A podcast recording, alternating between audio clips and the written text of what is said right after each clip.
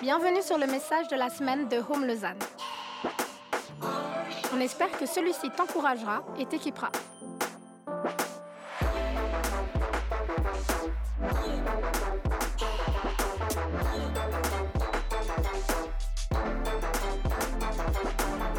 Pour plus d'informations sur notre Église, n'hésite pas à visiter notre site internet sur www.eglishome.com. Trop bon, les amis, je suis euh, content d'être là avec vous. Euh, J'espère que vous allez bien. Ça a été dit pour ceux qui ne me connaissent pas, je m'appelle Jonas. Euh, je vais apporter le message et ici à Home, on fonctionne avec des séries de messages. ok? Un thème, plusieurs messages. On a commencé une série la semaine passée. Sabi- Sabine qui a introduit une série de messages sur le livre dans la Bible de Jonas. Alors, Jonas qui prêche sur Jonas, on va le dire tout de suite, comme ça c'est fait. C'est pas souvent. Et j'ai un jeu de mots pour vous, c'est une belle mise en abîme. Voilà, merci. Non, mais comme ça, c'est fait. Vous voyez, moi, ça me travaille sinon tout le long du message.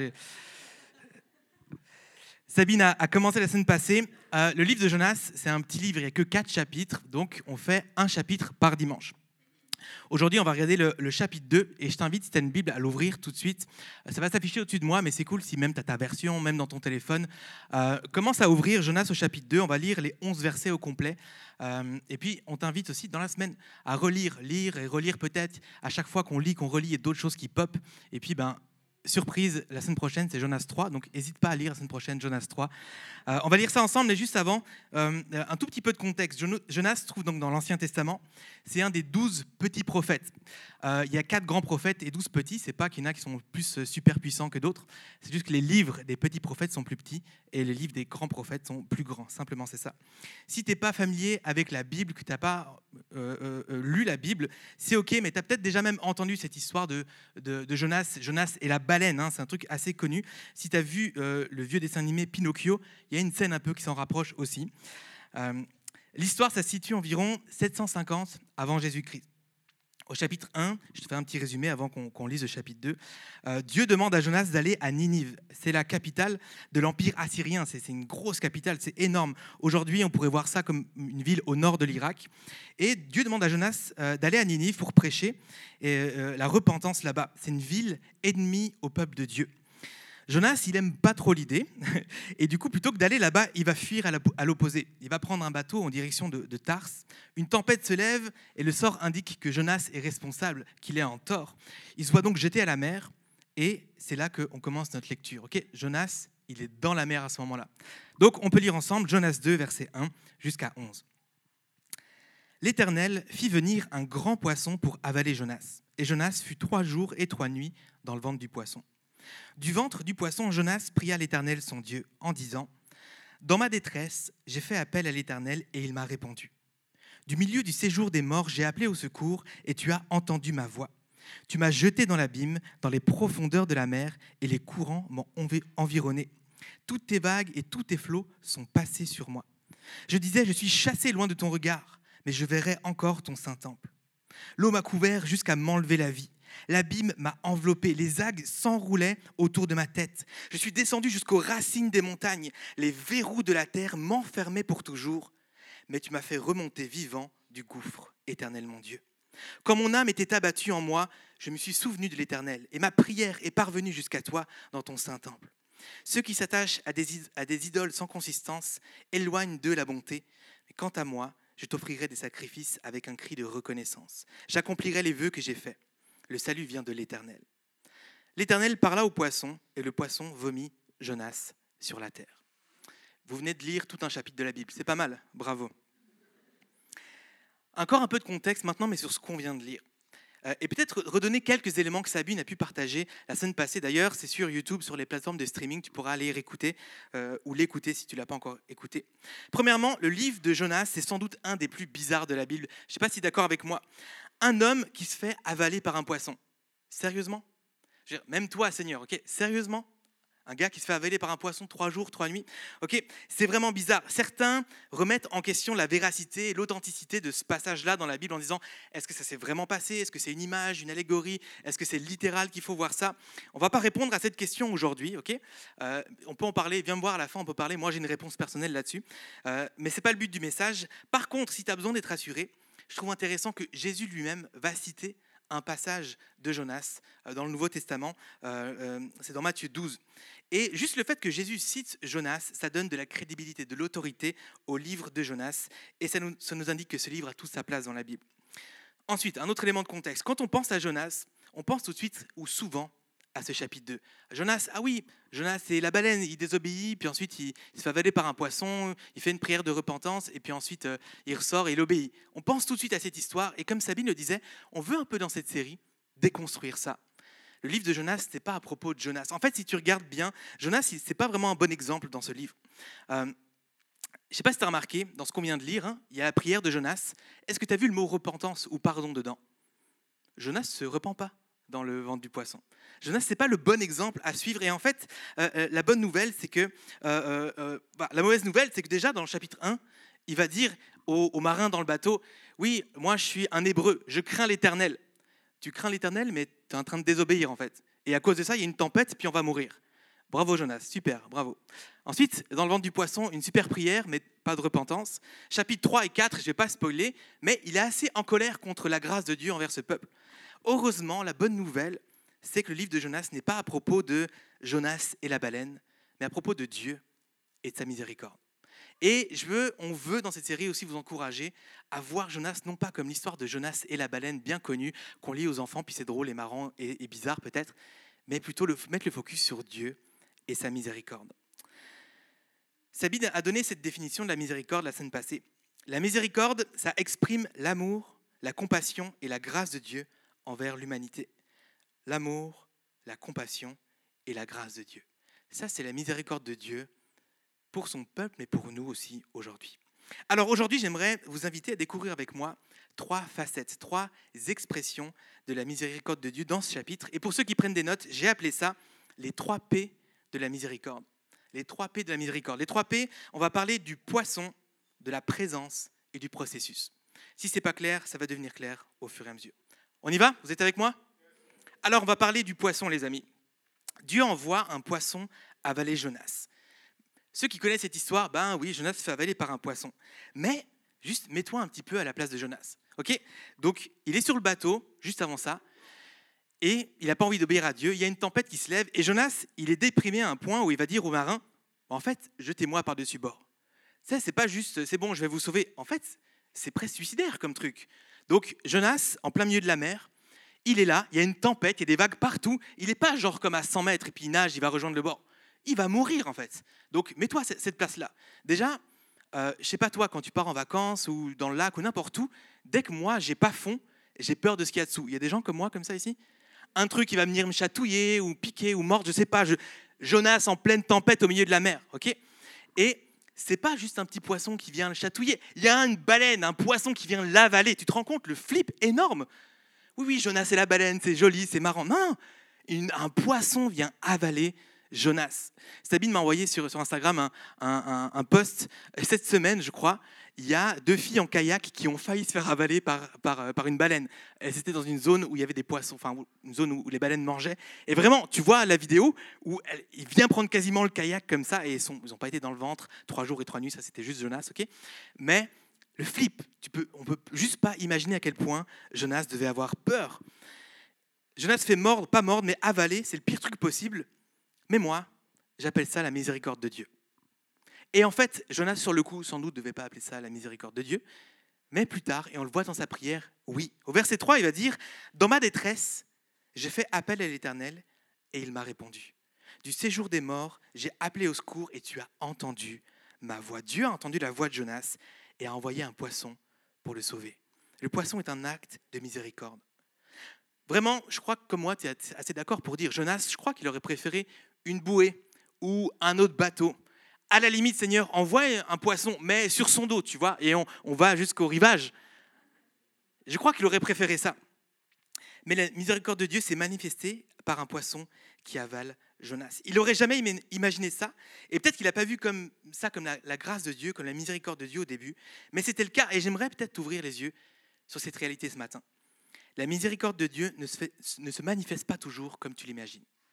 Parfois, elle est déguisée. Parfois, tu as l'impression que c'est une mauvaise nouvelle qui te tombe dessus. Et on est d'accord, Jonas, c'était une mauvaise nouvelle. Ce n'était pas le truc qu'il voulait. Mais il a été sauvé. la, miséricorde de Dieu, parfois, elle est déguisée. Elle n'est pas toujours comme on l'imagine. On a l'impression des fois que Dieu fait rien, alors qu'en fait, on est en plein dans sa miséricorde. Peut-être que c'est ton cas aujourd'hui. Peut-être tu préférais sans doute avoir une bouée ou un bateau qui te récupère et que Dieu guérisse ta maladie ou qui te donne plus d'argent. Ah, ça réglerait le problème. Qui te sorte de ta situation, paf, facilement comme ça, comme s'il sortait Jonas puis qu'il le ramenait sur le rivage. Euh, qui te donne du travail, qui change ton mari ou tes enfants ou ta femme. Qu'il t'apporte la solution, ta solution, celle que toi, tu as en tête. Mais est-ce que ce serait possible que tu sois en fait déjà dans la miséricorde de Dieu, mais que tu t'en rendes pas compte? Peut-être en fait, il y a déjà un acte de miséricorde bizarre, ou étrange, ou différent, mais à capter, à voir, où Dieu est déjà en train d'agir dans ta vie.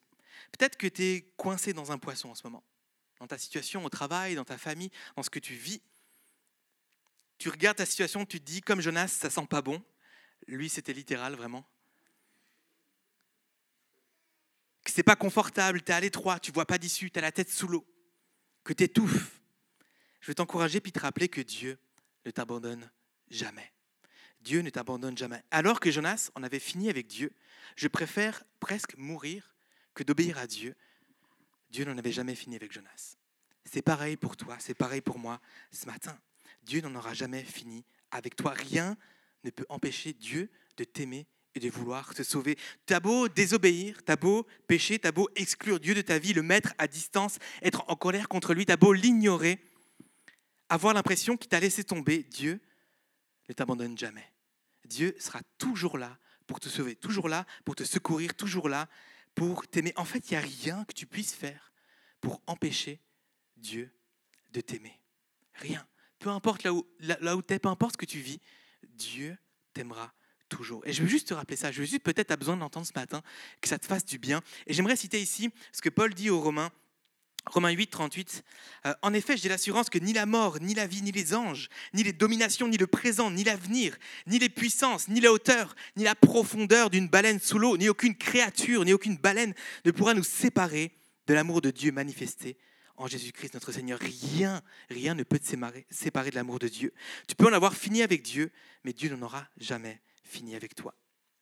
Quelque chose d'intéressant dans ce verset 1. Dieu fit venir un grand poisson pour avaler Jonas. Dieu fit venir. Dans cette expression en hébreu, dans le texte original, fit venir, ça comprend l'idée d'un acte de, création, une activité créatrice. C'est comme si le texte nous disait que ce poisson en particulier avait été spécialement créé pour Jonas, pour ce moment-là. Dieu avait prévu un poisson spécialement pour Jonas. Si tu te sens loin de Dieu aujourd'hui, sache qu'il a préparé spécialement pour toi un poisson. Spécialement pour toi, un poisson. Si tu es en colère contre Dieu, que tu te sens indigne de lui ou que tu as l'impression qu'il ne te répond pas, sache que Dieu a préparé un poisson spécialement pour toi.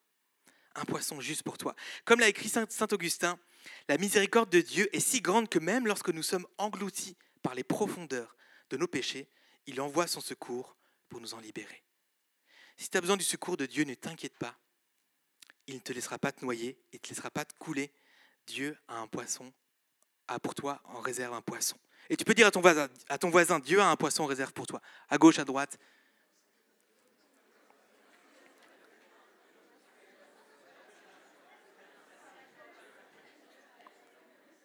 J'aime faire dire des phrases aux gens qui diraient jamais dans leur vie.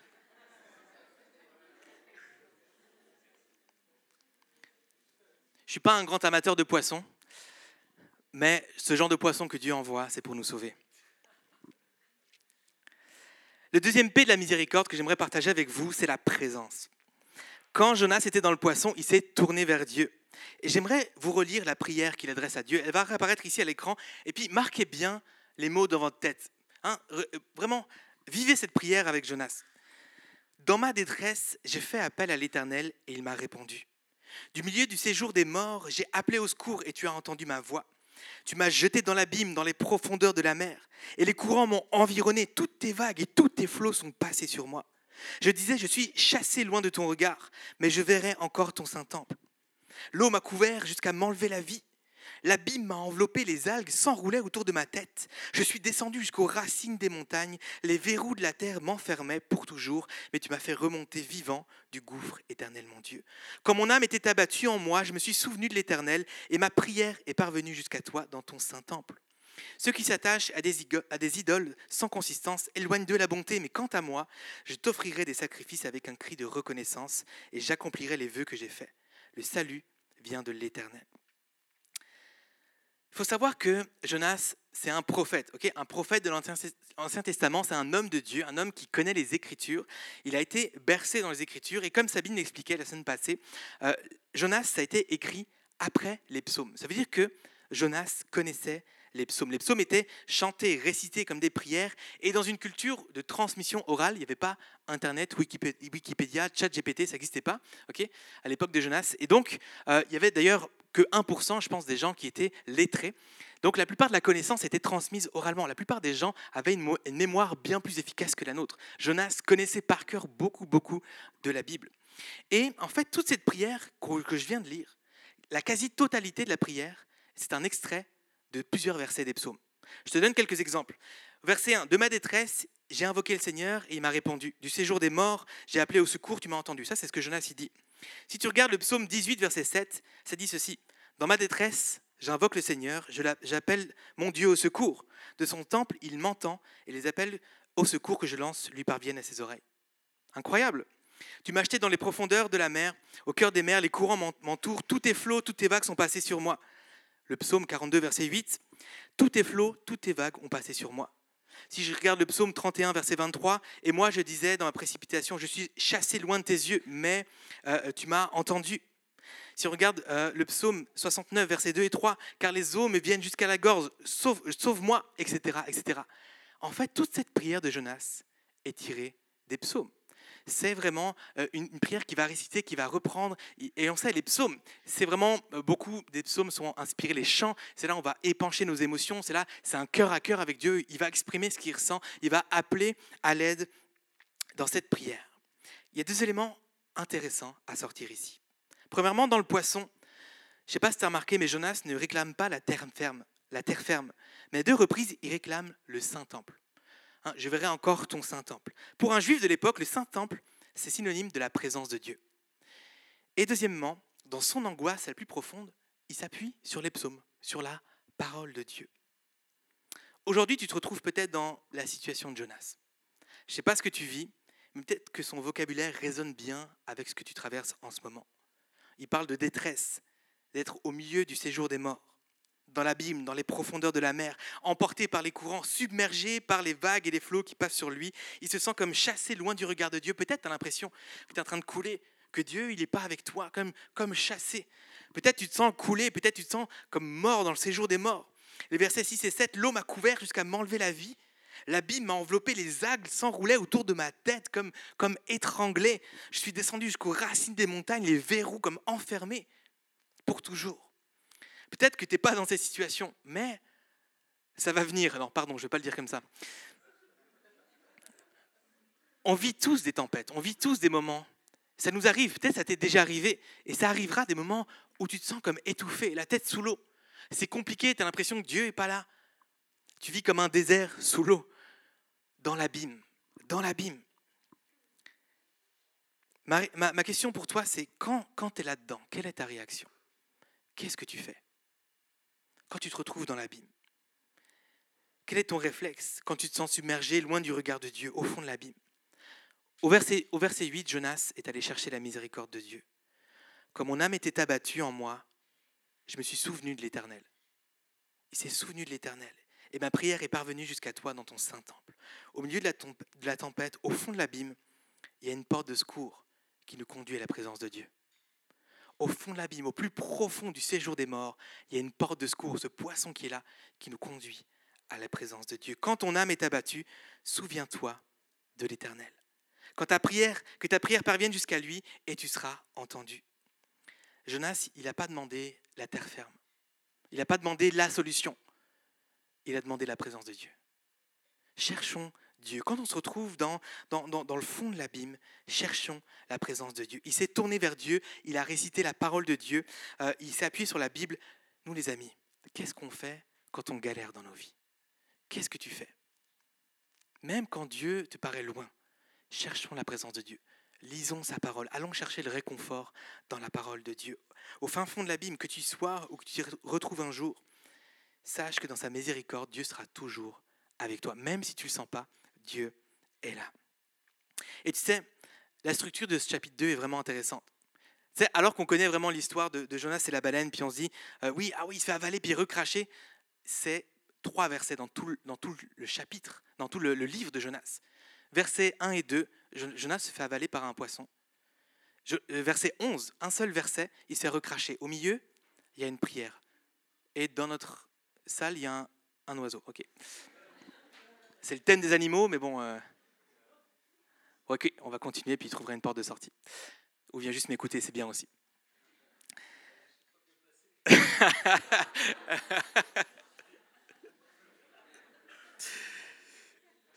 T'as le droit de bouger si tu veux. Il y a une porte d'entrée où Jonas se fait avaler par le poisson, et il y a une porte de sortie où Jonas se fait recracher par le poisson. Et quand tu te retrouves au fond de l'abîme, déjà, prends, connaissance, rappelle-toi, il y a une porte de sortie. Cet abîme, tu vas en sortir. Ce que tu vis, c'est pas pour toujours. Ça va se terminer à un moment donné. Dieu a prévu une porte de sortie pour toi. Et tu veux que je te dise, Jonas, il n'était pas concentré sur la porte de sortie. Il était concentré sur la présence de Dieu. La présence de Dieu, une miséricorde qui est là à tout moment dans ta vie, dans les bons, mais aussi dans les mauvais moments. Il y a cette porte de secours qui mène à la présence de Dieu. Comme Jonas, je vais t'inviter à vraiment pas juste te concentrer sur la solution, sors-moi de là.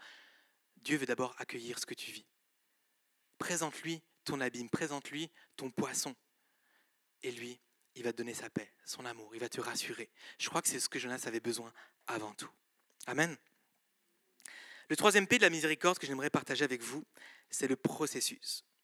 Le processus. Il faut savoir que Jonas, donc c'est un hébreu, il fait partie du peuple de Dieu, c'est un Israélite et qui aime sa patrie. Ok, il est chauvin, vraiment assez fort. Certains théologiens vont dire que Jonas était xénophobe. Et moi, j'ai un des enseignants à l'école biblique qui disait que Jonas, c'était le premier prophète raciste. Le bon, le bon portrait pour Jonas. Hein. Assez cool. Et Dieu demande à Jonas d'aller parler à un peuple qu'il a en horreur.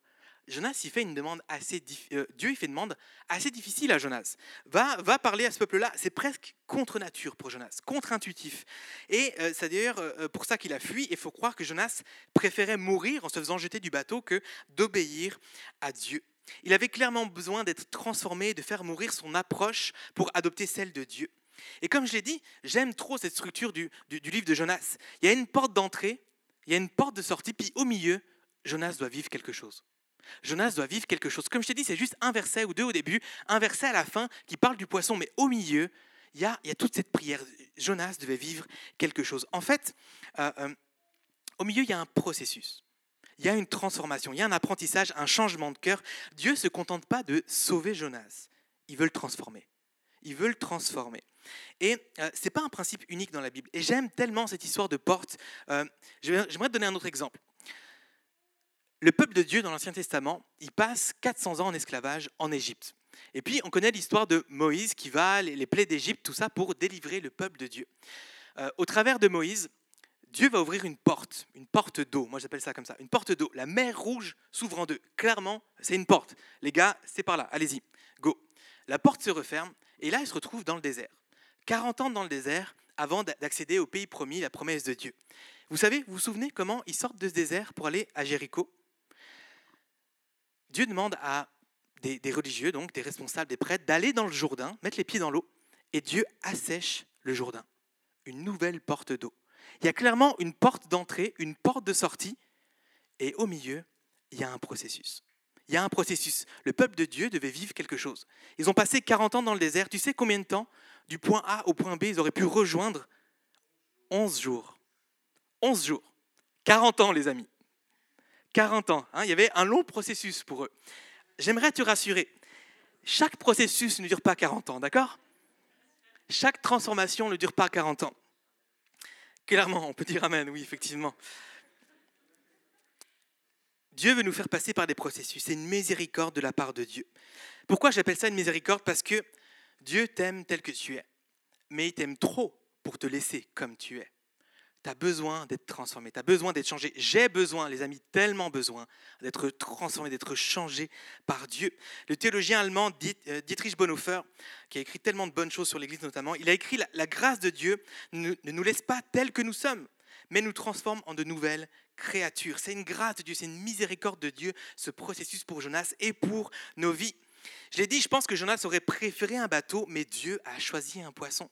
C'est pas par hasard, il fallait que Jonas passe par un poisson. Écoute-moi, c'est hyper important. Il y a une symbolique très très forte là-dedans qu'on peut manquer. Je l'ai dit, il y a un rapport aussi avec, euh, avec ce que Jésus va dire plus tard, mais il y a un champ lexical utilisé par Jonas pour faire référence à la mort et à la résurrection. Du milieu du séjour des morts, j'ai appelé au secours. L'eau m'a couvert jusqu'à m'enlever la vie. Il y a vraiment cette, symbolique de mort. Je suis descendu jusqu'aux racines des montagnes, mais tu m'as fait remonter vivant gouffre. Il y a cette dimension verticale. Je suis descendu au fond de l'abîme, je suis mort, mort au fond là, mais tu m'as fait remonter vivant. Et regarde ce que Jésus va dire dans le Nouveau Testament. Matthieu 12, 40. En effet, de même que Jonas fut trois jours et trois nuits dans le ventre d'un grand poisson, de même le Fils de l'homme sera trois jours et trois nuits dans la terre. Il va dire que tout comme Jonas, en fait, il va vraiment faire un lien entre le séjour de Jonas dans le poisson et sa mort et sa résurrection. Il fallait que Jonas meure à lui-même à sa volonté, à sa haine euh, pour Ninive, à sa xénophobie, à son racisme, à toutes sortes de choses, à ses plans, à sa désobéissance. Il fallait qu'il meure à lui-même pour accepter la volonté de Dieu. En fait, tu sais quoi? Si, Jonas, si Dieu avait pris Jonas et l'avait mis sur le bord de la plage comme ça, Jonas aurait pris un bateau, il aurait recommencé. Et c'est ce qu'on fait dans nos vies. C'est pour ça que Dieu nous emmène dans des processus. Il nous emmène dans des poissons où ça pue, c'est pas confortable. On est à l'étroit. J'ai faim pendant trois jours et trois nuits pour nous transformer. Il nous envoie, et c'est pas toujours facile ces processus. À la base, Jonas, il s'est pas retrouvé là à cause de Dieu, il s'est retrouvé là à cause de lui. Mais Dieu en profite déjà pour donner sa présence, miséricorde de Dieu, mais aussi il va en profiter pour nous transformer, pour nous changer. Le sauvetage de Jonas ne pouvait pas se passer dans un bateau. Et il y a vraiment ce lien avec euh, euh, la mort et la résurrection de Christ. Il y a comme une conversion. Il y, a des, choses dans nos vies qui doivent être converties à Dieu, gagnées à Dieu, qui doivent mourir pour Dieu. Je trouve vraiment intéressant ce, ce parallèle. En théologie, on dit que Jonas, c'est un type de Christ. C'est une image, un exemple imparfait de ce que Dieu allait faire parfaitement. En fait, Jonas est mort symboliquement à cause de sa désobéissance, mais Jésus, lui, est mort véritablement à cause de notre désobéissance. Et il y a vraiment ce lien incroyable entre la mort et la résurrection de Jésus et celle de Jonas, et celle qu'on est appelé à vivre nous aussi. Tim Keller, qui est euh, décédé récemment, a écrit un livre entier sur Jonas, et il dit notamment ceci, Jonas nous apprend que comprendre la grâce de Dieu ou sa miséricorde et être transformé par elle nécessite toujours un long voyage avec des étapes successives. Il y a des étapes de croissance, de transformation. Et en fait, les amis, je vous explique, je disais, tous les processus ne durent pas 40 ans, je vous rassure, mais peut-être ça va moins vous rassurer. En fait, le processus de transformation, il dure toute la vie. Allez, bonne journée les amis. Toute la vie. On aimerait tellement qu'on vive notre vie tout bien et de temps en temps, ah, c'est un peu dur et puis Dieu nous transforme et puis on repart et tout. Non, je crois que c'est l'inverse. Je crois que toute notre vie, on est appelé à être transformé. Tu sais quoi? Dans le Nouveau Testament, Matthieu 5, Jésus va faire le sermon sur la montagne. Il redéfinit comment vivre avec Dieu et il va dire notamment, il dit pas si possible ou si vous y arrivez, c'est l'impératif, c'est un commandement. Soyez parfaits comme mon Père céleste est parfait. Soyez parfaits, juste ça. Jésus nous demande d'être parfaits, ok? Alors la réalité, c'est que on ne peut pas y arriver par nous-mêmes, mais c'est en Jésus. En Jésus, on est parfait parce que Jésus a, fait le sacrifice parfait.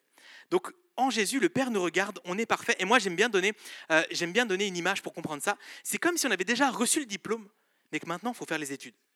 On a déjà le diplôme, on est déjà appelé parfait et vu parfait par le Père au travers de Jésus, mais il y a un chemin de sanctification, de transformation pour devenir de plus en plus comme Jésus. Toute notre vie, on devra vivre ces processus de transformation, de changement pour devenir toujours un peu plus comme Jésus.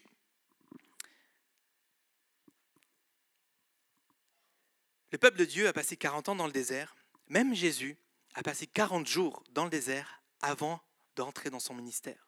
Et là aussi, il y avait comme une sorte de porte, il y avait son baptême, il est envoyé dans le désert pour être prêt pour son ministère. Puis à la fin des 40 jours, 40 nuits, euh, dans le désert et de jeûne, il y a un, moment de tentation avant de rentrer pleinement dans son ministère. Et N.T. Wright a dit que le désert est un lieu où Dieu nous façonne et nous prépare pour la destinée qu'il a prévue pour nous.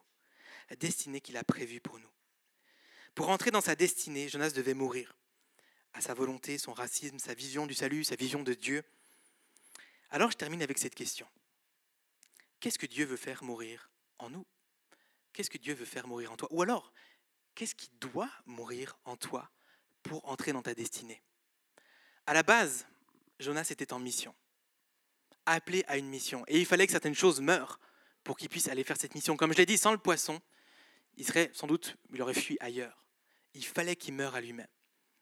Dieu t'a donné une mission. Et comme l'a très bien dit Sabine la semaine passée, c'est pas forcément d'aller au Mexique, c'est pas forcément d'aller dans des endroits terroristes, parce qu'elle elle ça comme ça. La mission de Jonas, c'était d'aller dans une grande ville où il y avait du meurtre, décapitation, des choses horribles.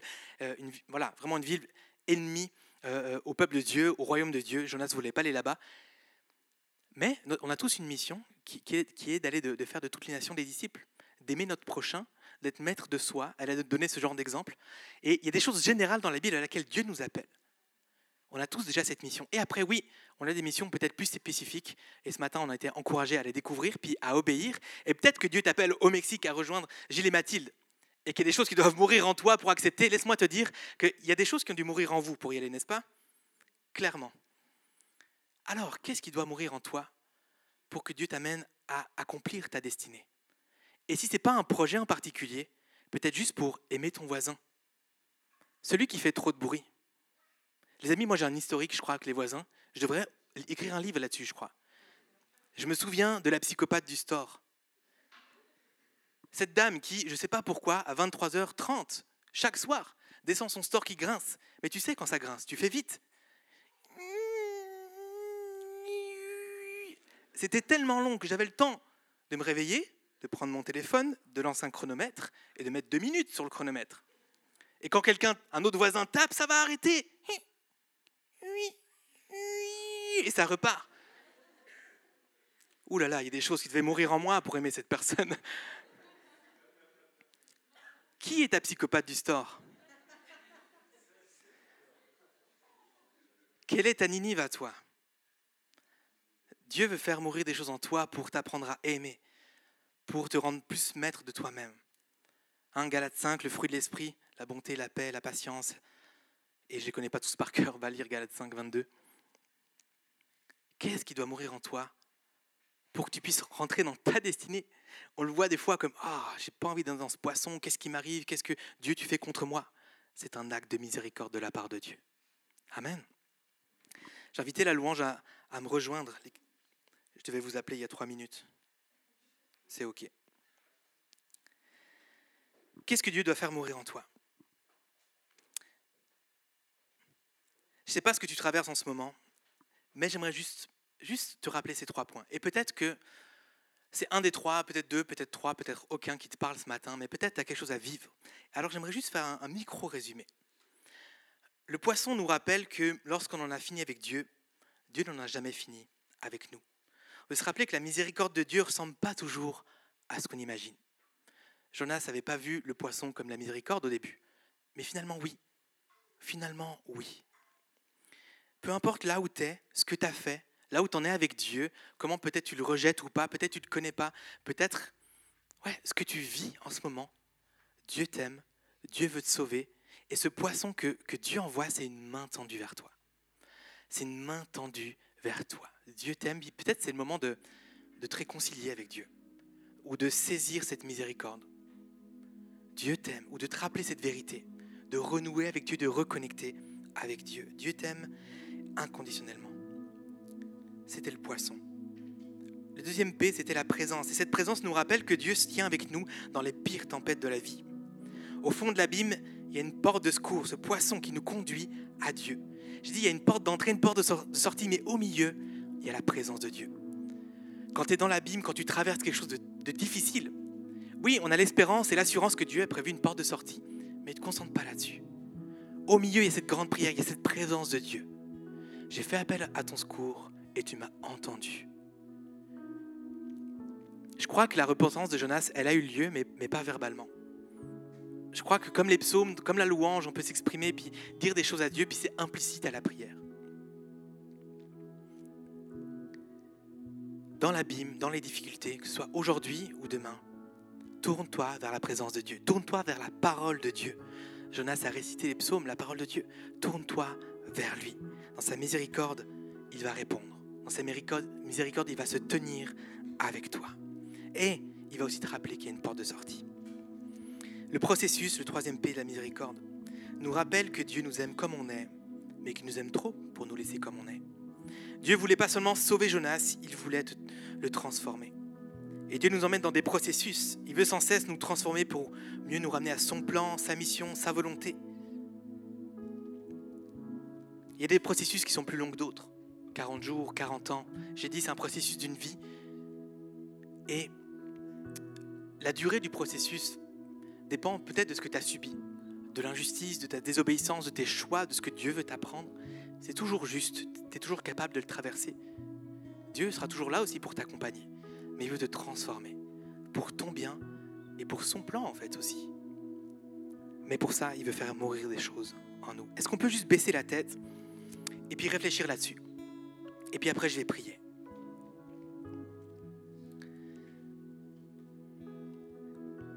Plusieurs d'entre vous, vous êtes sans doute dans une tempête ou peut-être loin de Dieu, dans l'abîme. Jonas disais, je me sens comme chassé loin de ton regard. Peut-être tu te sens loin de Dieu.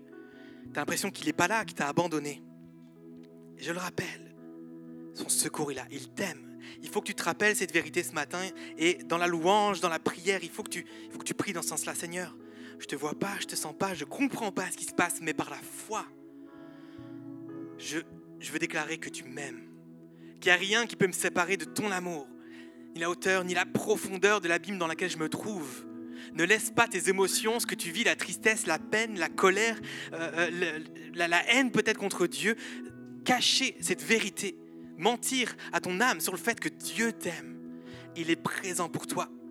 Jonas, nous-mêmes, on n'aurait jamais sauvé Jonas. Il ne méritait pas.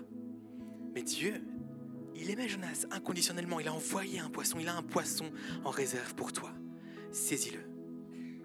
Tu es là peut-être matin tu traverses quelque chose et en fait, il faut que tu tournes ton regard. Tu cherches une solution, la solution, tu t'agites dans tous les sens, tu essayes de sortir du poisson par toi-même dans, de, de, toutes les manières. Il n'y a que Dieu qui pouvait faire sortir Jonas du poisson. Il a ordonné au poisson de vomir Jonas et il l'a vomi. Ne te concentre pas sur la solution, sur la sortie, concentre-toi sur Dieu, sur sa présence. Peut-être c'est l'occasion d'un retour à lui.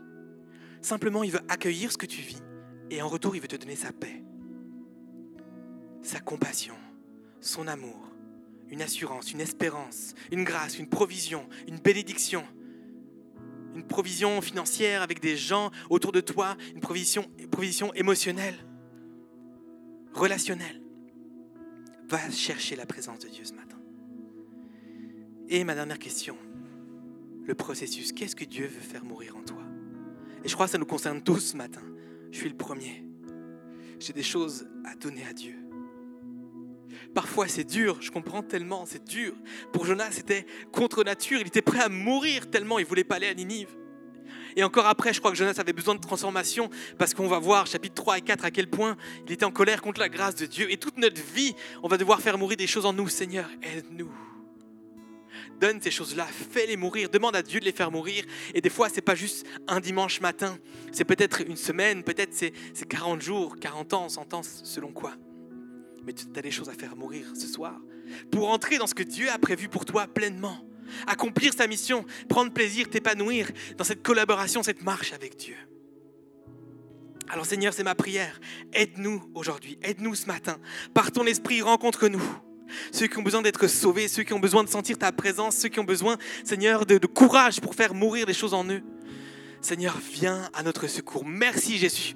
Je prie qu'il y ait de la reconnaissance alors qu'on parle de choses qui paraissent négatives, où Jonas était au fond de l'abîme en train de mourir dans une tempête. Seigneur, c'est des actes de miséricorde. Merci Seigneur.